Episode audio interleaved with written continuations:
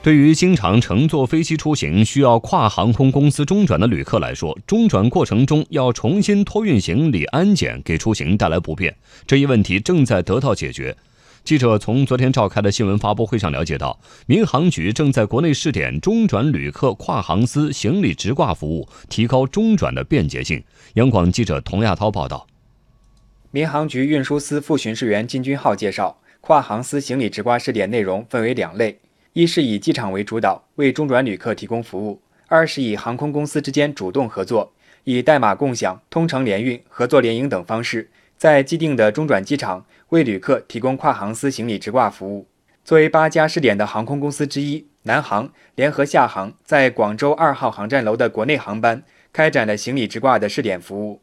南航股份公司地服部中转科科长王军介绍，在没有这个业务之前呢，旅客在始发站，他就算能够拿到。第二段航班的登机牌，但是到了广州以后，还是要去提取行李，然后再来到广州的中转柜台办理下一段手续，行李再次托运。对旅客来说，这个是很麻烦。开展了这个业务以后呢，旅客的行李就是直接运到目的站，在中途站就不用再去提取行李。旅客拿了登机牌以后呢，就直接前往第二段航班的登机口登机就可以了。根据业内统计，目前国内干线机场和支线机场间的直联航线覆盖率为百分之二十五点六。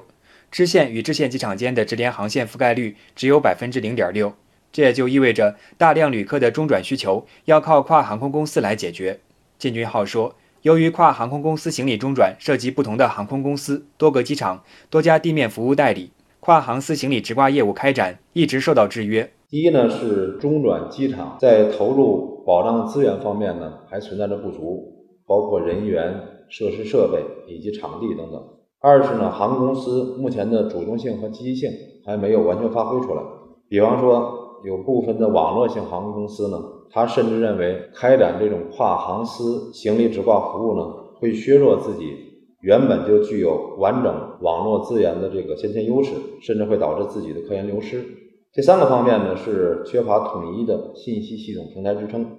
运行数据共享还存在一定困难。今年四月，民航局出台国内中转旅客跨航司行李直挂服务工作方案，选取了国航、南航等八家航空公司、呼和浩特机场、上海浦东机场等二十九家机场为试点，开展行李直挂服务。金军浩说：“我们力争呢，在试点期间统一思想认识，完善商业模式，达成行业共识，最终呢，要把这试点的相关经验、相关成果复制推广到全行业。”